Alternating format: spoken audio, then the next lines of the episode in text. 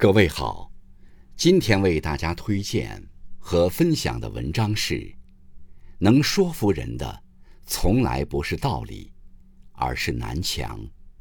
作者：贝苏，感谢刘鹏先生的推荐。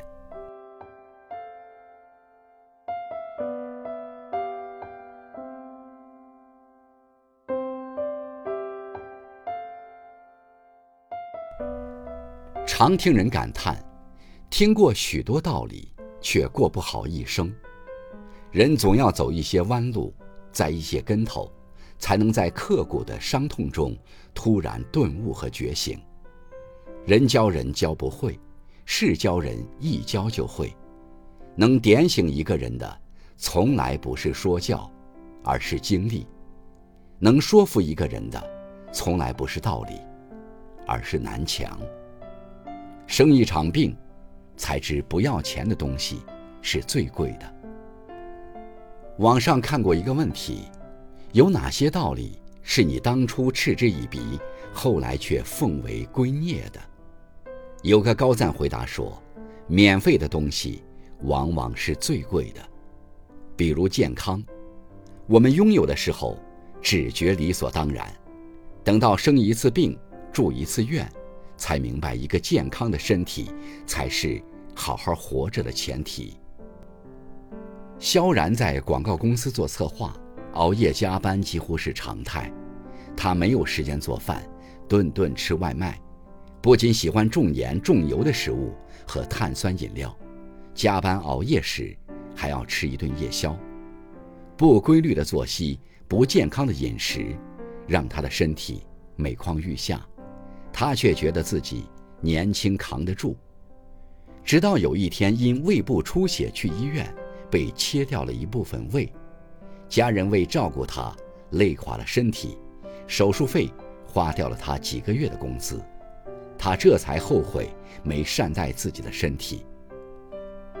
北大教授刘国恩曾做过一项调查，财富积累最关键的因素是什么？许多人都以为是环境、背景、运气，可结果令人大吃一惊，是身体健康。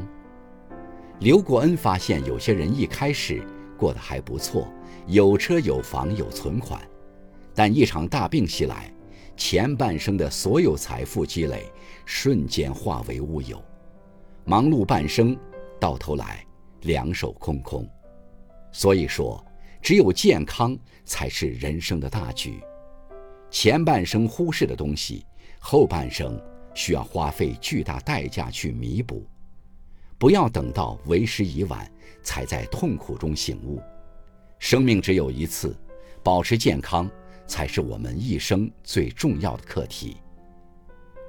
吃过生活的苦，才知道读书不苦。微博曾发起过。一个大调查，人生十大遗憾之事，排在首位的，就是未能珍惜年少时光，考入好大学，以致此生碌碌无为。读书的苦只是一时的，生活的苦却是一辈子的。在该读书的年纪选择了安逸，只能换来一生的底层和卑微。十七岁男孩李佳，嫌读书无聊。早早放弃学业，跟着父母进了内衣厂，成为厂里年纪最小的员工。每天他待在闷热的厂房里，与女士内衣为伴，跟身旁的机器一样，不断重复剪线头的工作。他每天要高强度工作十一个小时，顿顿吃食堂没油水的饭菜，睡觉挤在八个人一间的宿舍里。他说：“以前觉得上学辛苦。”没想到打工的生活更苦，他想过换工作，可没有学历，也只能是从一家工厂换到另一家工厂。少时懵懂，不懂放弃读书到底放弃的是什么。待到年岁渐长，被生活的鞭子抽得遍体鳞伤，才会真正明白那句：不读书就会一点点丧失生活的选择权。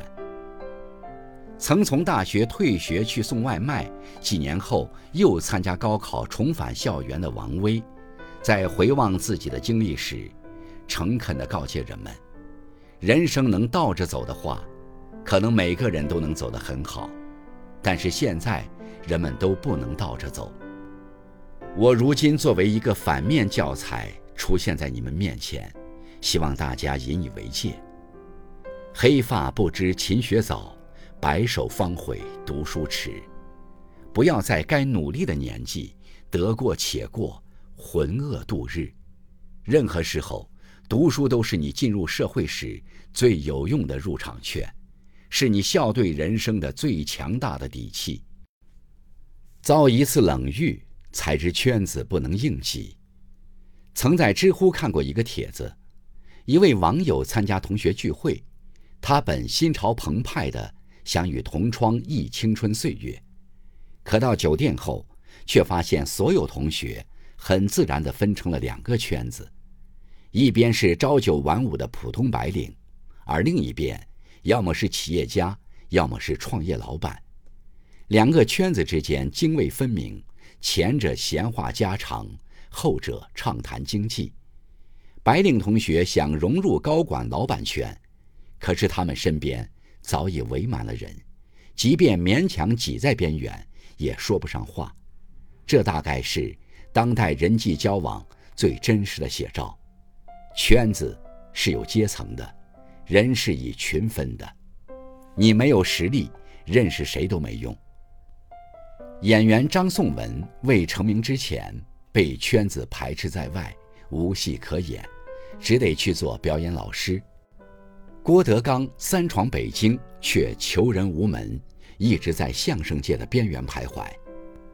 可是后来，当他们暗自蓄力变得强大，有价值的圈子大门自然对他们敞开。曾经我们也以为结交人脉就是给自己铺路。遭过几次冷遇，受过几次排挤，才明白圈子是不用你踮着脚去够的。有了实力，就有人脉；有了价值，自然有了圈子。以实力分高低的世界，提升自己才是王道。唯有不断修炼自己，充实自己，才能铺就天梯直上青云。受一次伤，才明白人情经不起检验。白居易曾说：“行路难，不在水，不在山，只在人情反复间。”有句话说：“事不出，不知谁近谁远；人不品，不知谁浓谁淡。”受一次伤，就会明白关系经不起检验；跌落一次。就能读懂什么叫世态炎凉。《增广贤文》中讲：“有钱有酒多兄弟，极难何曾见一人。”人在高处时只看到浮华春梦，身处卑微才有机会看清世态人情。待到经历了痛苦了，方才知晓，不是每个人都值得你的真心。在你风光时靠近。落魄时离开的人，及时将他们请出你的生活；患难时对你施以援手，低谷时对你不离不弃的人，才值得你真心相待。有位作家曾说：“这世上只有痛苦，才能真正使人长记性。不经一事，不长一智。经历人间冷暖，看透世间百态后。”才能看清人心，悟透人性。